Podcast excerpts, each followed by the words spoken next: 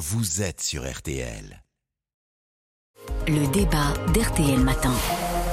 Manuel Bompard, euh, Priscatevno, euh, avant notre débat, je voudrais vous faire réagir euh, au surf de Cyprien Signy et à ce match des, députés. Juste une question en particulier à vous, Manuel Bompard, député France Insoumise des, Bouches-du-Rhône et donc co-président de la mission Flash sur les super profits. On y reviendra dans un instant. Est-ce qu'on n'est pas au summum de l'hypocrisie en refusant de jouer au foot avec des, avec, des, des responsables, des députés RN que vous croisez tous les jours dans les travées? Bah, c'est pas parce qu'on se croise tous les jours dans les travées qu'on a forcément envie de partager le même maillot. Donc moi, vous savez, je suis pas membre de l'équipe euh, parlementaire de football.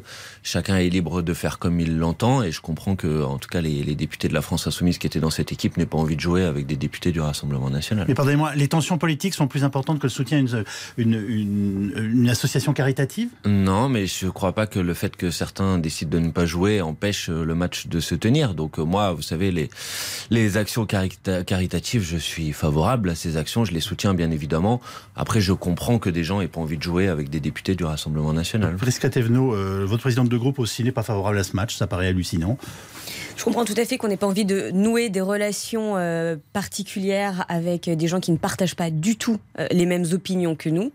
maintenant, ma position, qui, qui vraiment est la mienne, c'est que je pense, plus judicieux de combattre les idées du Rassemblement national au sein de l'hémicycle, dans des débats, euh, sur le terrain, auprès euh, des Françaises et des Français.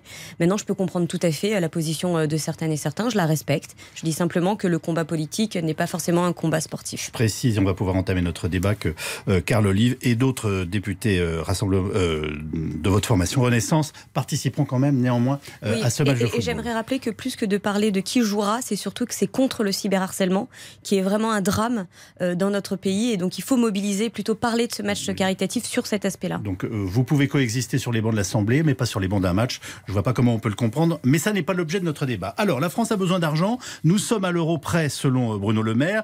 et revient cette question pourquoi ne pas taxer les super profits Une mission parlementaire? Va rendre un avis prochainement et la gauche a déjà préparé un texte. Manuel Bompard, que pouvez-vous nous dire sur la mission Flash à laquelle vous avez participé? Vous en êtes le co-président. donc on est deux co-rapporteur avec un député de La République En Marche. Euh, on a terminé hier euh, une série d'auditions. Donc, on a auditionné des responsables d'entreprises, des euh, ONG, des économistes.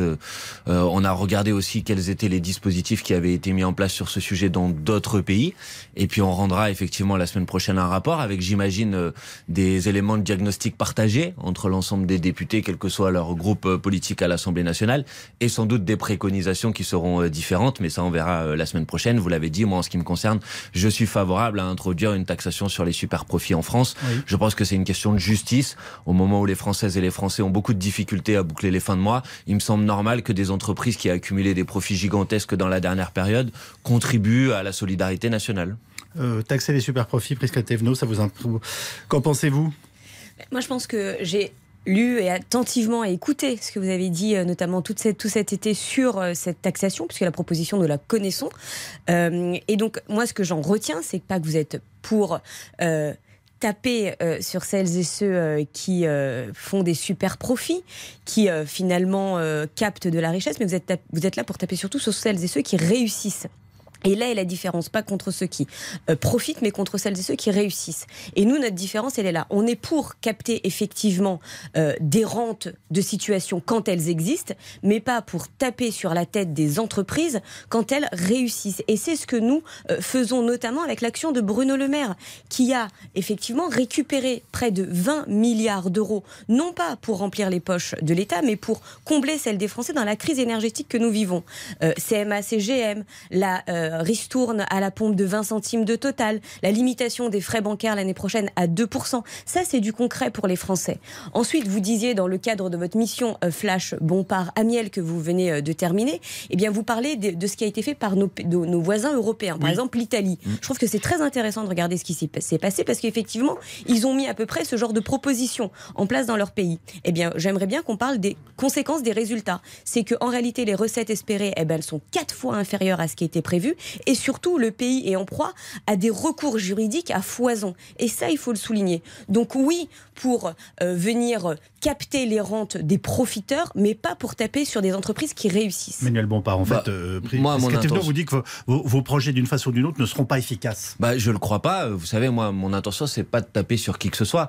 Mon intention, c'est qu'il me semble que dans une période qui est une période difficile pour la grande majorité des Français, il est normal que des grandes entreprises qui ont vu leur euh, profit multiplié par 3, par 4, par 5 par rapport à une période de référence contribuent davantage que dans une période euh, euh, normale. Le- Tout corps le- de métier confondu Moi, je suis Vous favorable. mettez Alors, la mission- laboratoire pharmaceutique, grande distribution, énergie, tout Pour ça, être très clair, la mission Flash, elle concerne certains secteurs, les secteurs euh, énergétiques et du transport maritime. Moi, en ce qui me concerne, je suis favorable à ce que cette taxe sur les super profits s'applique effectivement à l'ensemble des secteurs. Il reste à définir qu'est-ce qu'un super profit et euh, il y a des propositions qui ont été mises sur la table. Par exemple, de prendre une période de référence et euh, le profit moyen réalisé entre 2017 et 2019 et de regarder si les profits réalisés cette année sont de 25% Anormalement excessif. supérieurs Oui, mais- par rapport à cette euh, à cette moyenne. Pour le reste, je, euh, je, je veux juste vous donner un exemple. Vous dites euh, les entreprises font déjà des gestes volontaires euh, qui sont suffisants. Total, c'est 18 milliards d'euros de bénéfices réalisés sur le premier semestre de l'année 2022. La ristourne dont vous avez parlé,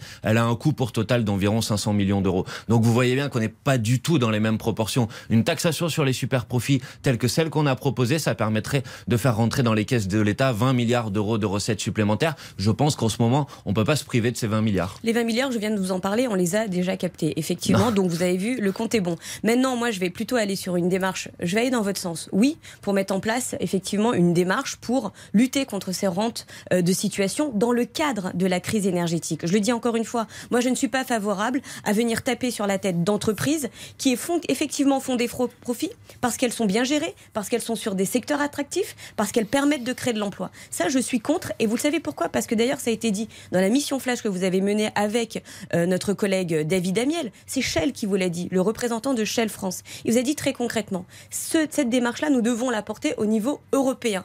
Parce que demain, Shell France va avoir du mal à expliquer à euh, la maison mère qu'il faudra investir en France. Et investir en France, vous savez ce que ça veut dire? Ça veut dire perdre des emplois. Donc ces activités, elles vont aller en Allemagne, elles vont aller en Belgique et elles vont y aller, vous savez quoi? Avec Madame. les emplois qui sont destinés aux Français. Madame, vous Donc êtes moi, en train de nous expliquer que les stations-service vont être délocalisées, c'est ça? Je finis. Vous savez que les stations-service, ce n'est pas.